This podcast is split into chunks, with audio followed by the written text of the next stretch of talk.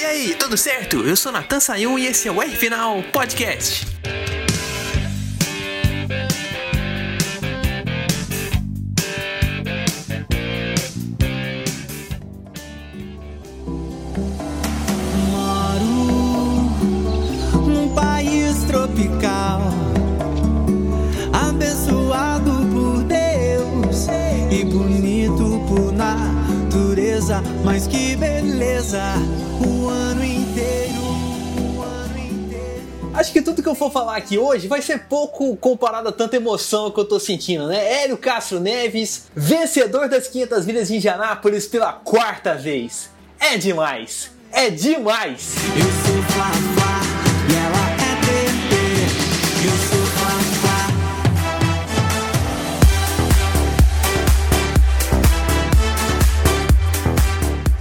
Não, e acima de tudo, de ser um feito histórico, o Hélio é um cara que sabe jogar na maior pista do mundo. Tô falando isso porque o Alex Palou, o Award, todos eles fizeram as manobras em jogo de vácuo.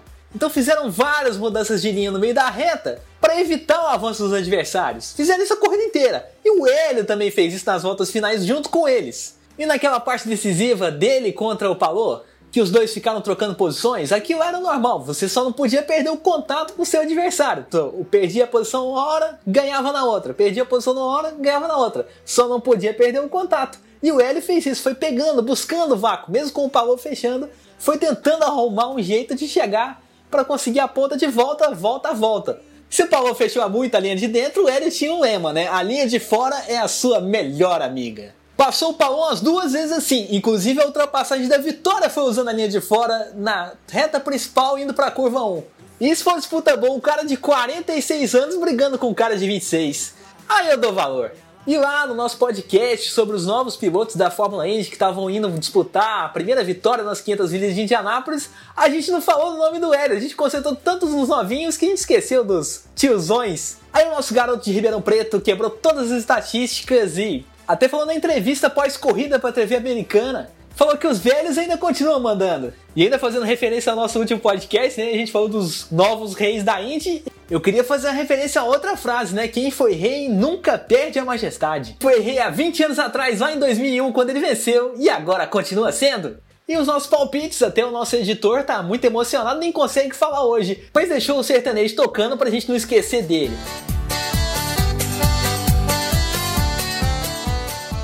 E o nosso engenheiro Arcuri, eu acho que ele deve estar muito feliz de ter perdido o bolão hoje. Nesse dia histórico, vamos continuar ouvindo o sertanejo e ouvir a opinião do nosso Arcuri. Que eu tive uma boa ideia de parar em Ribeirão, tomar um chopp gelado. De lá eu passei. Fala, caríssimo Natan e amigos do podcast R Final. Cara, é, é, é um misto de sentimentos, né? Não, brincadeira. É, eu, eu, honestamente, eu realmente apostei no New Garden e, inclusive, durante o final de semana, durante o Carburation Day, na verdade, ficou claro que a Penske vinha forte. Os quatro carros, os dez primeiros, já me chamaram a atenção. Opa, Penske vem. Então, é, eu já estava meio que indo para o lado do New Garden, então eu mantive minha aposta. Eu sabia que era meio arriscada, mas eu mantive minha aposta meio que pensando nessa eficiência da Penske. Eu vou ser bem honesto com vocês que eu não acreditava nem em Elinho e nem Tony no começo da, do, das duas semanas de Indianápolis. Mas depois que eu vi Tony Canan liderando um dia e o Elinho sempre no top 5, eu falei assim, cara, eles estão vindo bem. Então vamos acreditar nos caras. Mantive minha aposta no New Garden, mas eu sabia que eu podia torcer para um dos dois que ia ser bem interessante. No final das contas, o Tony era para ter tido um desempenho bem parecido com o Elinho, mas aquela primeira parada dele, ele parou e logo depois vem a amarela que o Stephen Wilson causou dentro do pit. Detalhe, Cuidado com o pneu frio. O pneu frio sempre causa isso na hora da freada. Você que diz que carro de rua tem o mesmo cuidado. É, e acabou causando uma amarela que prejudicou o Tony para o resto da corrida, já que ele não conseguiu mais se recuperar. O Elinho teve mais sorte nessa parte, conseguiu sempre se manter entre, entre os cinco primeiros, ali sempre naquela balada. A Meia Schenck errou o segundo pit stop, mas depois ela só acertou e conseguiu dar um carro muito bom para o Elinho desde o começo. Ele, o Elinho falou até na entrevista que ele sentiu isso fortemente e durante o, o, o, a semana inteira, além de que os pitstops foram muito bons. É, no final das contas, primeira vitória da Meia Shank nessa volta. O Mike Shank é um cara que trabalhou muito, vocês não têm ideia de quanto ele ralou para tentar estar na Fórmula Indy no geral. E, e ele teve muitos problemas, contratos que não deram certo voltaram para trás para ele finalmente conseguir se colocar. A luta dele é hercúlea e essa vitória veio para para tipo, ser a, a redenção de um chefe de equipe que lutou muito para estar tá aí e que tem, e parece que está no caminho certo para ser um cara grande dentro da categoria e para renascer um veterano três vezes campeão da pista, mas que na, nos últimos anos de Indy não, viemos, não vinha trazendo os resultados esperados dele, mudou de equipe depois de 20 anos, mudou de áreas e parece que essa mudança de áreas fez bem. Hélio Castro Neves agora é o quarto, é o, é o tetracampeão da categoria, o quarto a vencer quatro vezes, está no panteão dos maiores e é o único estrangeiro a pertencer a essa parte. Lembrando que nenhum estrangeiro tem três títulos três vitórias fora eh, no, Indianápolis. Então o Hélio realmente, dos estrangeiros, é o cara que manda. E, e, faz parte de um panteão único, cujo último vencedor a chegar nesse nível foi nos anos 80. Olha quanto tempo não tínhamos um, quarto, um cara com quatro vencedores, quatro vitórias na Índia. E eu não vou na Indianápolis. E eu não vou negar vocês para encerrar, gente. Na hora que ele subiu o alambrado, os ninjas cortadores de cebolas resolveram passar aqui do meu lado e umas lágrimas escorreram, porque sério, foi muito, fiquei muito, muito feliz, foi muito emocionante a cena toda, tá bom? É isso aí, gente. Uma boa semana para todos e cá entre nós, Indianápolis 500 é algo único no automobilismo mundial. Um abraço.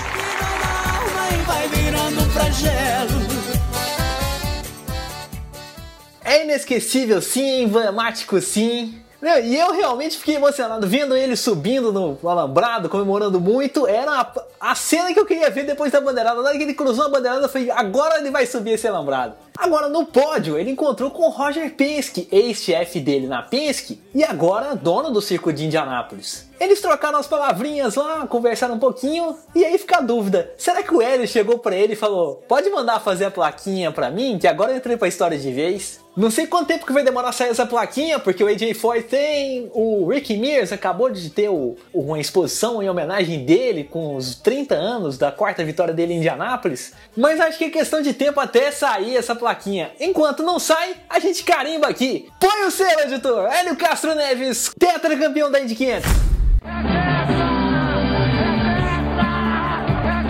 Bom, antes que minha voz acabe aqui, tem que falar aqui das participações boas, mas esquecidas. Quietinho, quietinho, o Juan Pablo Montoya chegou em nono. E o Santino Ferrucci, de 23 no grid, terminou em sexto. Muito boas as participações, né? O Montoya voltando para a Índia agora, voltou na corrida passada no circuito misto, também nesse esquema do Hélio de não correr a temporada inteira, e o Ferrucci também usando a boa potência do carro da Lara Honda. Que, aliás, os Hondas também andaram demais, né? O Hélio venceu a corrida, o Ferrucci ali terminando entre os top 10. Os japoneses que não brincam em serviço, não. Trouxeram equipamento de primeira. Mas se a gente fosse colocar aqui um primeiro um homem da corrida, né? Igual a gente tem na Fórmula 1, né? O piloto do dia.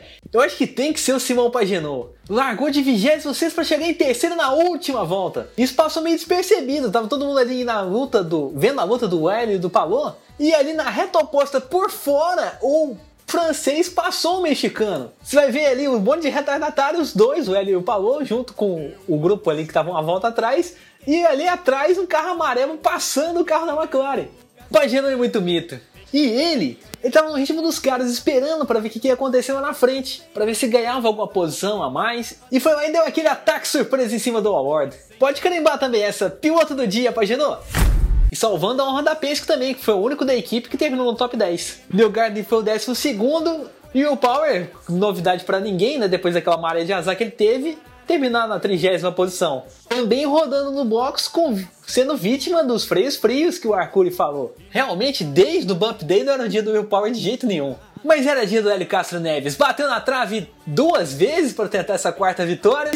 Em 2014 ele perdeu por milésimos. E em 2017 ele perdeu nas últimas voltas. E agora ele pode gritar até cansar. A torcida brasileira também, a torcida de Indianápolis também, vai ser uma semana de festa. É é. Agora vamos ver se a festa também vai continuar na Fórmula 1 com o tal do Max Verstappen. É o novo líder da temporada, E agora vai tentar manter isso no GP do Azerbaijão na semana que vem. E a gente se encontra aqui na R-Final para fazer logo, lógico, a resenha dessa corrida. Semana passada deu um probleminha no computador do nosso editor, não deu certo. A gente fazia a resenha do GP de Mônaco, mas semana que vem então, estaremos aí se Deus quiser. E não esquece de seguir lá o meu Instagram, NatanRFinal, para ficar de olho nos posts de automobilismo. Tô meio parado também, mas o Instagram vai estar de volta aí essa semana, se Deus quiser também. Então até a próxima e um grande abraço! De morrinho chorando igual criança. De encontrá-la em Goiânia eu vou cheio de esperança. E se na linda Goiânia eu não encontrar ninguém Amanhã bem cedo eu sigo com destino a Belém. Vou até no fim do mundo, mas quero encontrar meu bem